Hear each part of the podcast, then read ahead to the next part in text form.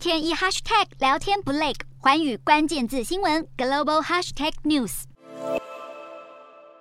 这一节的寰宇大话题要来关注到的就是电动汽车。先来看到电动汽车的新创公司，也就是 Rivian，在二十七号的时候，他们宣布他们接下来要裁减百分之六的员工，要来优化他们的成本。那么，创办人兼首席执行长，也就是斯卡林吉，他在发给员工的一封信件当中，他就指出了高通膨以及美国联准会不断的升息，最后就是大宗商品的价格上涨等等的因素，损害了公司筹集额外融资的能力。所以他认为，在当前宏观的经济环境趋紧的情况之下，资金合理运用也成为了他们当前急务。因此，公司就做出了要精简生产流程以及裁员的决定。另外，加紧开发自驾电动车的苹果公司也传出了，他们现在是已经要延揽蓝宝坚尼的一位汽车开发的高阶主管，显示苹果也正在加大自动驾驶电动车的研发力度。虽然这个消息还没有正式的正式的对外。公布，不过已经有匿名的知情人士，他就表示了，苹果聘请的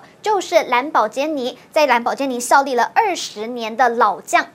他呢叫做塔拉伯雷尼，他们就要协助领导未来汽车的设计工作。那么塔拉伯雷利呢，他原本是蓝宝坚尼底盘还有汽车动力部门的主管。这是苹果电动车计划经历了多年挫折之后，仍然致力推动研发的另一个讯号。那么其实苹果走进了汽车领域，大约是有二十年的时间。而且从苹果取得专利的数量来看，苹果是真的对打造自家的车辆兴趣相当的浓厚。根据日经指出，从两千年以来，其实苹果就为自动驾驶与其他车辆软体及乘坐舒适度相关议题，像是呢座椅啊，还有呢悬吊系统等等，总共是申请了两百四十八项的专利。日经就指出了，从二零零八年开始，也就是苹果他们推出了初代 iPhone 的第二年，苹果他们申请的汽车专利数量就开始慢慢的上升了。所以这个也证实了，并且呢，苹果他们起初是想要专注让 iPhone 与汽车来进行一些联连。